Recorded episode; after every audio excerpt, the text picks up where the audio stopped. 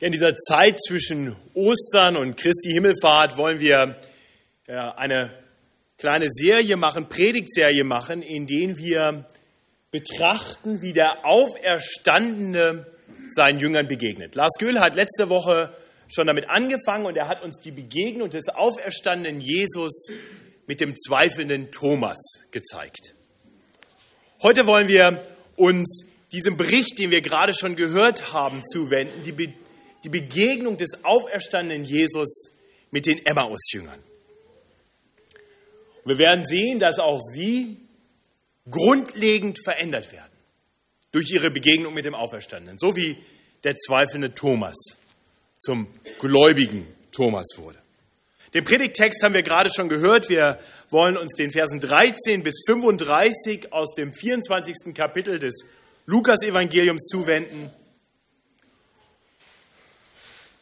Und diesen Predigtext wollen wir in drei Abschnitten betrachten. Wir sehen am Anfang und am Ende dieses Textes wirklich den, die, die Emmaus-Jünger. Der Blick ist auf die Emmaus-Jünger und wir kriegen einen Einblick in ihre Gedanken und Emotionen. Und dann zwischendrin in den Versen 25 bis 31, da schwenkt, wenn wir so wollen, die Perspektive etwas und im Blick ist Jesus. Und das, was Jesus sagt und dann tut, verändert alles. Wir sehen, dass die Emmaus-Jünger, die vorher traurig und verwirrt waren, auf einmal zu frohen, mutigen Zeugen werden. Das ist mein Gebet, dass uns dieser Text, diese Betrachtung ebenso verändert. Wir wollen also diese drei Abschnitte betrachten und dann am Ende noch genauer danach fragen, was wir nun aus diesen Begebenheiten lernen können. Zuerst die Verse 13 bis 24. Ja, das ist der Bericht von diesen beiden Jüngern, die auf dem Weg sind. Sie haben Jerusalem verlassen. Sie sind traurig über das, was dort geschehen ist. Sie sind verwirrt über das, was ihnen gesagt wird. Und sie gehen nun zu dem kleinen Örtchen Emmaus. Vielleicht war das der Ort, aus dem sie gekommen waren. Vielleicht sind alle Hoffnungen zerstört und sie kehren einfach nach Hause zurück. Und auf dem Weg, da reden sie über das, was sie erlebt haben. Und dann taucht auf einmal ein Mann auf, Jesus, aber sie erkennen ihn nicht. Und, und dieser scheinbar Fremde stellt Fragen. Worüber redet ihr? Und die Jünger beginnen einen Bericht zu geben. Sie berichten die Fakten von Jesu Kommen, von ihren Hoffnungen, aber dann von seiner Kreuz, Kreuzigung.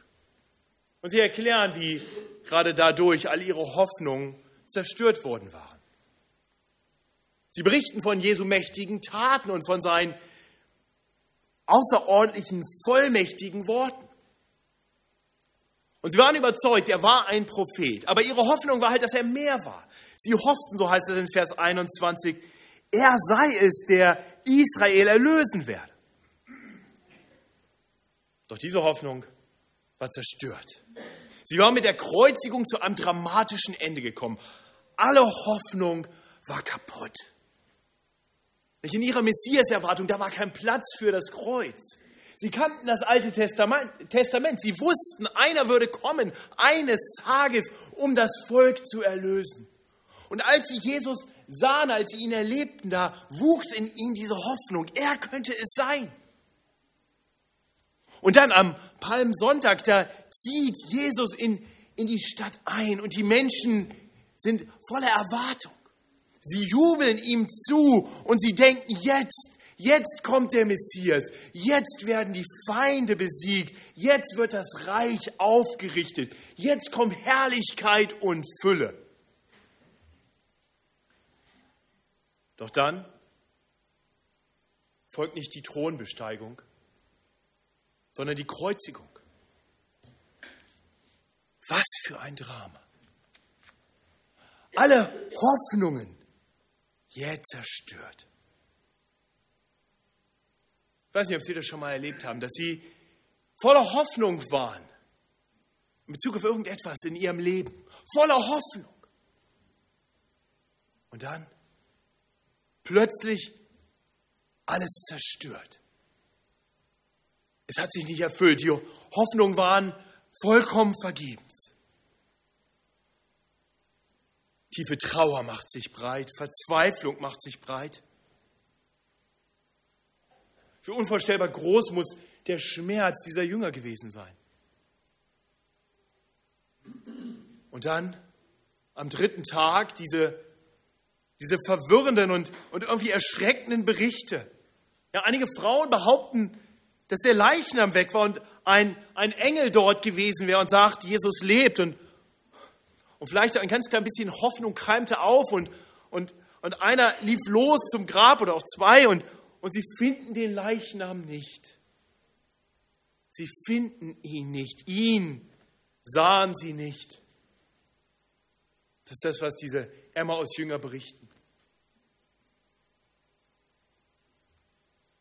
Für uns ist dieser Bericht fast ein bisschen witzig. Wem stehen sie gegenüber? Dem Herrn Jesus Christus. Und sie sagen ihm, er ist tot. Ihn fanden sie nicht. Aber da ist er. Und, und so ergreift jetzt dieser, dieser scheinbar Fremde das Wort, um ihnen das zu offenbaren, was sie nicht erkennen. Und er tut das in den Versen 25 bis, bis 31 und er tut das auf zweierlei Weise. Und interessant ist, womit er beginnt. Er könnte sich ja nun offenbaren und sagen, ihr Lieben, schaut mich an, ich bin's. Aber er wählt einen anderen Weg. Er öffnet ihnen erst die Schrift, damit sie ihn nicht von Angesicht zu Angesicht erkennen, sondern ihn aus der Schrift erkennen. Er zeigt sich ihnen im Wort Gottes. Und erst dann ist es an der Zeit, dass er sich auch leibhaftig zu erkennen gibt. Und so wollen wir uns diesen beiden Abschnitten hier in diesem Mittelteil zuwenden und, und etwas darüber nachdenken. Ja, in den Versen 25 bis 27, da hilft Jesus den Jüngern, die Bibel richtig zu verstehen. Er, er hilft den Jüngern also zuerst, ihn in der Schrift zu erkennen. Und vor allem will er, dass die Jünger erkennen, dass das, was sie für eine Katastrophe halten, die Kreuzigung, keine Katastrophe ist. Sie haben die Fakten richtig erkannt, aber falsch gedeutet. Und so spricht Jesus zu den Jüngern und, und sagt ihnen, ihr habt es einfach nicht verstanden. Und er, er spricht nicht mit zimperlichen Worten. Er sagt, O ihr Toren, zu trägen Herzens, all dem zu glauben, was die Propheten geredet haben, musste nicht Christus dies erleiden und in seine Herrlichkeit eingehen. Und er fing an bei Mose und allen Propheten und legte ihnen aus, was in der ganzen Schrift von ihm gesagt war. Jesus fängt hier an und, und erklärt, das grundlegendste Problem der Jünger war, dass sie nicht all dem geglaubt hatten, was die Propheten geredet haben. Nur, nur am Rande sei bemerkt, dass, dass Jesus hier die klare Erwartung hat, dass, dass Menschen das ganze Wort Gottes glauben dass sie all dem glauben, was geschrieben steht. Ja, hier gibt es hier gibt's keinen Raum bei Jesus für eine kritische Textbetrachtung. Er, er hat ganz klare Worte für die, die vielleicht nicht alles glauben. Er sagt, ihr Toren, ihr Toren, ihr seid Dummköpfe, wenn ihr nicht all dem glaubt, was die Propheten geredet haben. Und dann, nachdem er jetzt etabliert hat, dass die Schrift wirklich zuverlässig, absolut glaubwürdig ist, wahr ist und geglaubt werden sollte, dann tut er etwas Faszinierendes. Er, er macht mit den Emmaus-Jüngern ein Bibelstudium. Und er zeigt ihnen dann anhand ihrer Bibel des Alten Testaments, dass er dies, die Kreuzigung, dass er dies erleiden musste. Verrat, Verhaftung, Verspottung, Kreuzigung, das musste geschehen. Es geschah nach der Schrift wie der Apostel Paulus später erklärte. Jesus möchte, dass die Jünger verstehen, dass die Schrift uns ein klares Bild zeigt. Immer erst Leiden, dann Herrlichkeit.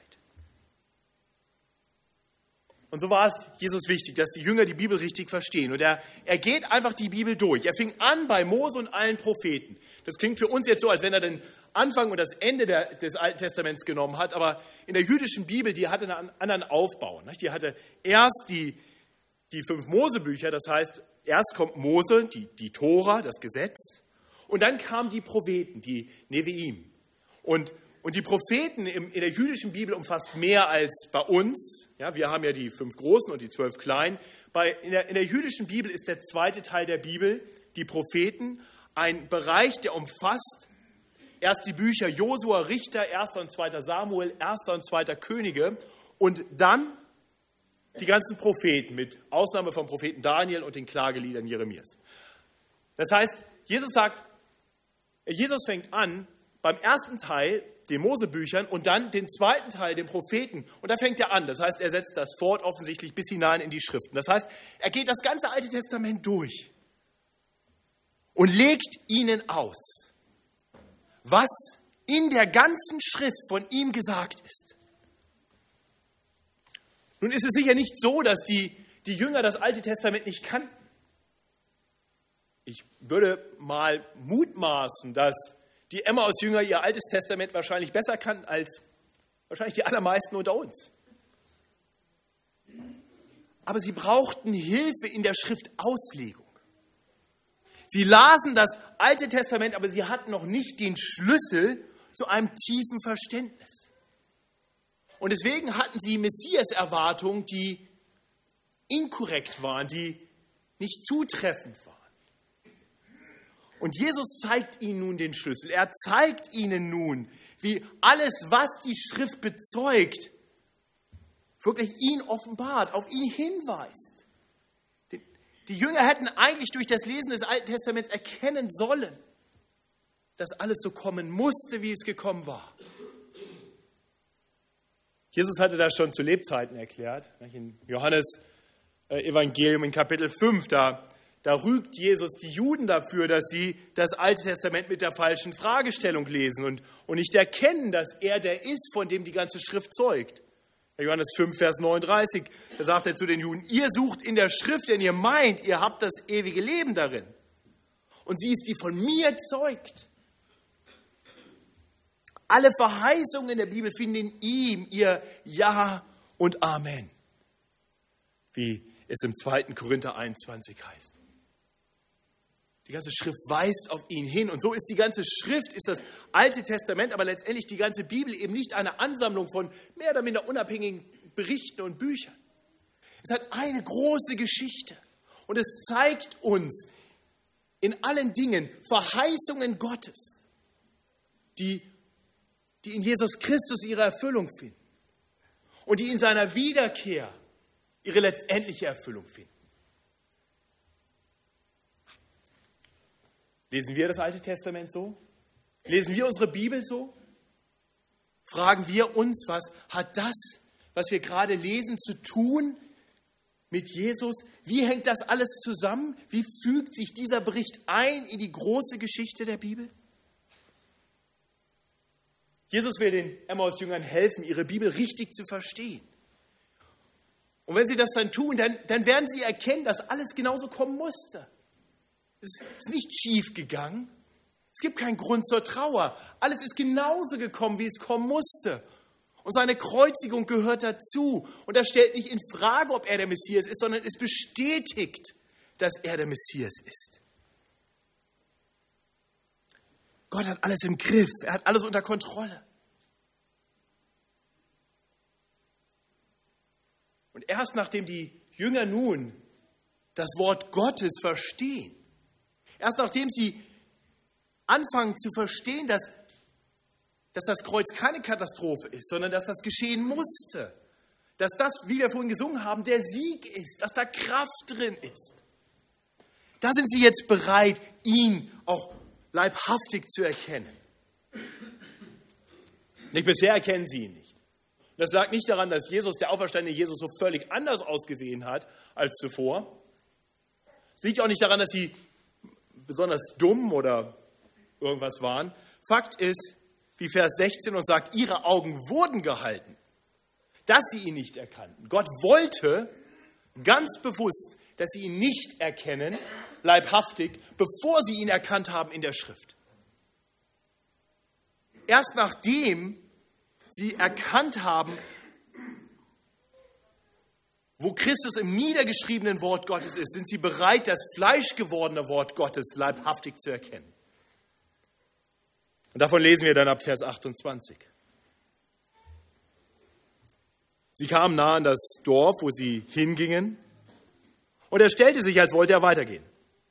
Und sie nötigen ihn und sprachen, bleibe bei uns, denn es will Abend werden und der Tag hat sich geneigt.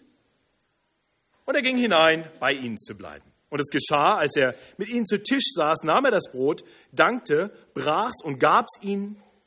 Da, wurde ihre, da wurden ihre Augen geöffnet und sie erkannten ihn. Und er verschwand vor ihnen. Das ist interessant. Nicht? Als Jesus das Brot nahm und dafür dankte und es brach und es ihnen gab, da erkennen sie ihn.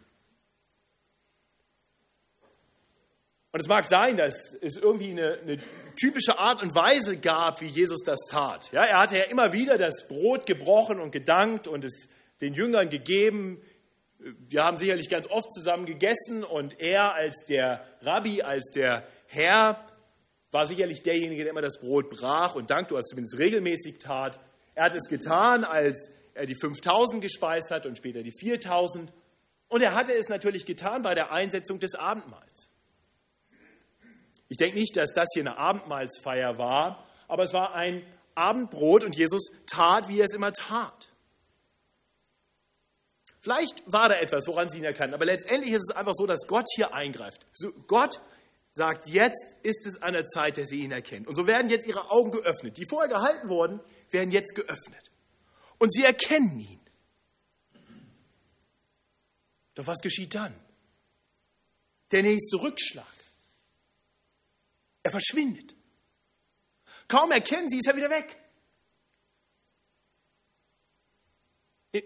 Ich, weiß nicht, was die Jünger auf dem Herzen gehabt hätten, aber ich, ich gehe mal davon aus, dass er, nachdem sie begreifen, dass der eben noch für tot gehalten hat, nachdem sie erkennen, dass er bei ihnen ist, dass sie ihn gerne umarmt hätten, dass sie ihm gerne gesagt hätten, wie sehr sie ihn lieben, dass sie so viele Fragen gehabt hätten. Aber kaum erkennen sie, ist er weg. Es ist doch die normale Reaktion, wenn Menschen einen Todgeglaubten wiederbekommen, dann, dann wollen sie ihn nicht loslassen. Ich musste denken an die, die Bilder von vor zweieinhalb Jahren, als diese, diese verschütteten Grubenarbeiter in Chile die, die ja erst für tot gehalten wurden und dann erst nach vielen Wochen überhaupt entdeckt wurden und dann nach noch viel mehr Wochen erst, erst dann wirklich befreit werden konnten. Als die an die Erdoberfläche zurückkamen, nach, ich glaube, es waren ungefähr zehn Wochen, wie, wie sie von ihren Verwandten umarmt wurden, wie Tränen flossen, man ließ sie nicht mehr los.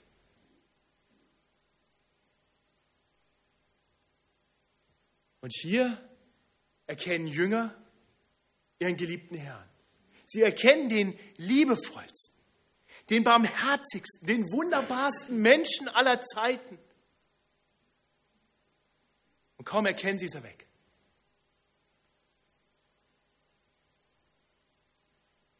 Doch, es macht sich keine Trauer breit.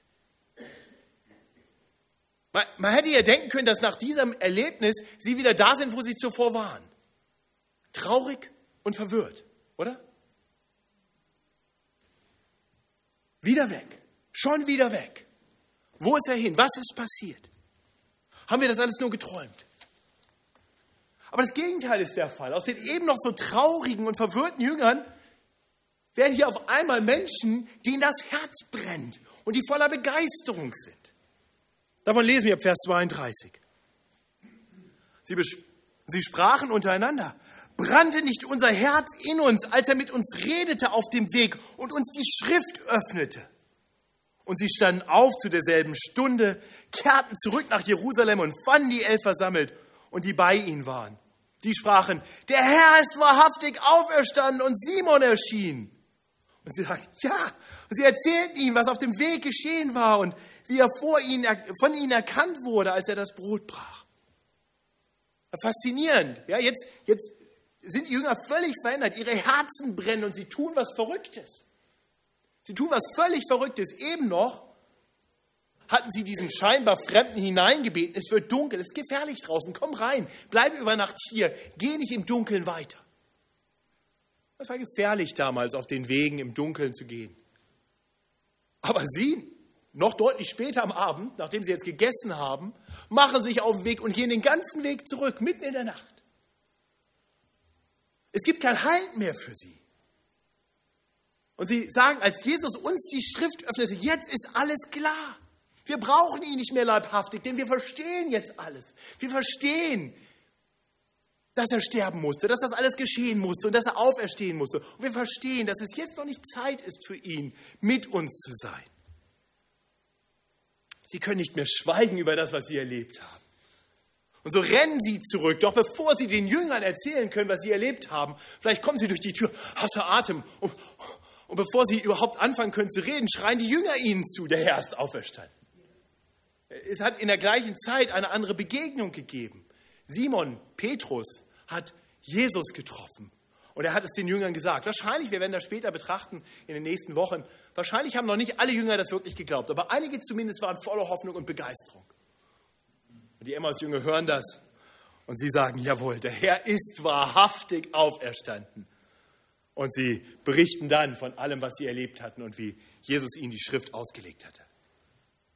Sie waren veränderte Menschen. Aus diesen traurigen, verwirrten, verängstigten Menschen, die auf dem Weg nach Hause waren, die aufgeben wollten, werden mutige Christusbekenner. Sie erkennen jetzt, Gott hat alles im Griff. Die Kreuzigung musste geschehen und die Auferstehung auch. Denn das Leiden kommt vor der Herrlichkeit. Aber sie wissen darum, die Herrlichkeit wird kommen. Das ist die Geschichte der Emmaus-Jünger. Was hat das mit uns zu tun? Aber was sollten wir von diesem Bericht lernen? Nun, für die unter uns, die Jesus vielleicht noch nicht so richtig kennen, für die bete ich, habe ich im Vorfeld gebetet und wünsche mir, dass sie Christus erkennen, dass ihnen die Augen aufgetan werden und sie Christus wahrhaftig erkennen. Und zwar nicht, weil er auf einmal am Wegesrand auftaucht und vor ihnen steht, sondern weil sie ihn erkennen in der Offenbarung der Schrift. Die ganze Schrift ist ein Wegweiser auf den Retter und Herrn Jesus Christus hin. Das Wort Gottes, das beschreibt uns wahrhaftig die Geschichte von Gott mit den Menschen. Es beschreibt uns die Weltgeschichte.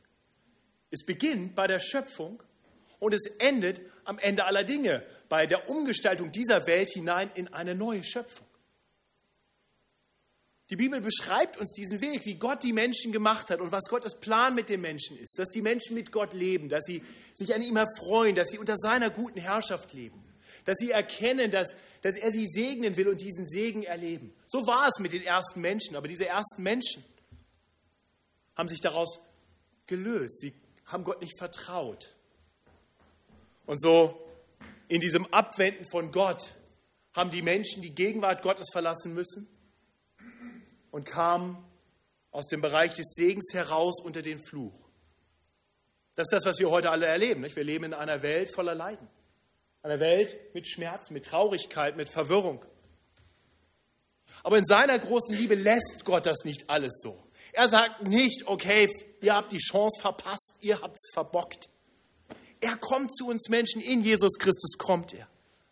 Voller Liebe und Barmherzigkeit. Jesus lebt so, wie wir hätten leben sollen.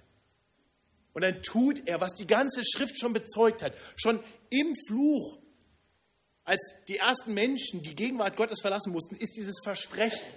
Eines Tages wird ein Nachkomme der Frau kommen und den Kopf der Schlange zertreten. Eines Tages wird das, was hier schiefgegangen ist, wiederhergestellt werden. Und so kommt er. Und er wird in die Ferse gebissen. Er hängt am Kreuz. Er muss leiden. Das musste geschehen. Aber er siegt am Kreuz. In dem Kreuz, da ist die Kraft. Hier ist der Sieg. Der Kopf der Schlange ist zertreten. Tod und Sünde ist besiegt. Und wir können mit ihm Sieger sein. Alles, was es dazu braucht, ist, dass wir im Glauben zu ihm kommen und ihn anerkennen als unseren Retter und Herrn. Und so möchte ich dich ermutigen, wenn du noch Zweifel hast an Jesus Christus, ob er wirklich der Herr deines Lebens sein darf, komm zu ihm und, und studiere ihn in der ganzen Schrift und erkenne ihn und erkenne, dass nur bei ihm wahre Freude ist, wahrer Friede ist. Wenn du Fragen hast, dann komm nachher auf mich zu. Ich stehe da an der Tür und du bist die Person, mit der ich am allerliebsten heute reden möchte. Komm zu mir und rede mit mir. Vielleicht darf ich für dich beten, dass der Herr dir die Augen auftut und du ihn wirklich erkennst und erkennst, wie gut es ist, bei ihm zu sein. Auf dass dein Herz auch brennend werde und du froh wirst. Das ist mein Wunsch für die unter uns, die Christus vielleicht noch nicht so ganz erkannt haben. Für die vielen unter uns, die Christus kennen denke ich, hat der Text auch einiges zu sagen, viel zu sagen. Wir wissen, er ist wahrhaftig auferstanden, das bekennen wir.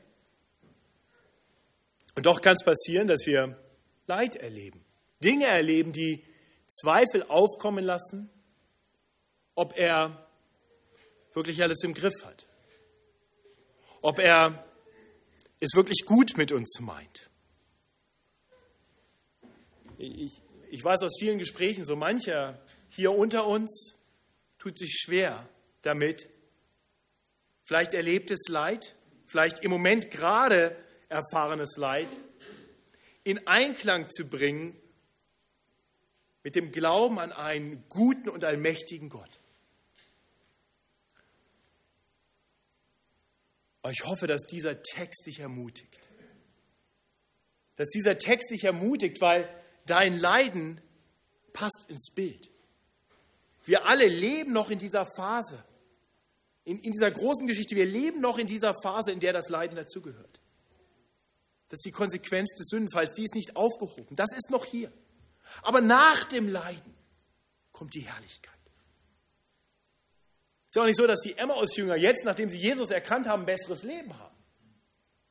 Also mal rein, rein menschlich gesprochen ist es doch so, eben waren sie noch auf dem Weg nach Hause, sie hätten ihr Leben so weitergelebt, wie bevor sie Jesus hier getroffen haben, und es wäre alles in Ordnung gewesen. Und jetzt werden sie zu, zu begeisterten Jüngern Jesu, die ihn bekennen, den Auferstandenen bekennen. Und wir wissen, was mit diesen Menschen geschehen ist. Nicht wahr? Aus Jerusalem, sie wurden ausgewiesen, sie wurden verfolgt. Einige wurden getötet. Sie lebten jetzt unter ständiger Bedrohung. Aber sie lebten so, weil sie wussten, dass dieser Zeit Leiden nicht wert sind, verglichen zu werden mit der Herrlichkeit danach. Und die gibt es nur durch Jesus. Und deswegen halten sie an ihm fest. Das ist mein Wunsch für dich, wenn du durch Zeiten des Leidens geht, gehst. Er ist für dich. Er wird dich durchführen durch die finsteren Täler dieses Lebens. Im Wochenspruch haben wir über den guten Hirten nachgedacht. Psalm 23 zeigt uns diesen guten Hirten. Dieser Hirte tröstet uns, aber er erspart uns nicht den Weg durchs finstere Tal. Aber er bringt uns durch dieses Tal hindurch, hin zur Fülle, zu einem Ort, wo wir bleiben dürfen, in der Gegenwart des Herrn, immer da. Auf das Leiden folgt die Herrlichkeit. Manche unter uns haben vielleicht das gegenteilige Problem. Sie, sie kommen mit dem Leiden gut klar, aber haben die Herrlichkeit aus dem Blick verloren. Und auch dich möchte ich ermutigen. Vertrau darauf. Alles musste geschehen, haben die Jünger erkannt und sie verstehen das Kreuz. Aber wenn wir unsere ganze Bibel lesen, dann wissen wir auch, dass eben nach dem Kreuz mehr kommt. Das ist das, was Jesus ja den Jüngern erklärt. Musste das nicht alles geschehen? Damit meint er das Kreuz. Und in seine Herrlichkeit einziehen. Verlier das Ziel deines Glaubens nicht aus dem Blick. Nur so wirst du Christus froh und mutig nachfolgen können. Alles Leid wird ein Ende haben und dann kommt eine Zeit vollkommener Liebe, vollkommener Freude. Eine Zeit, in der der Friede herrscht.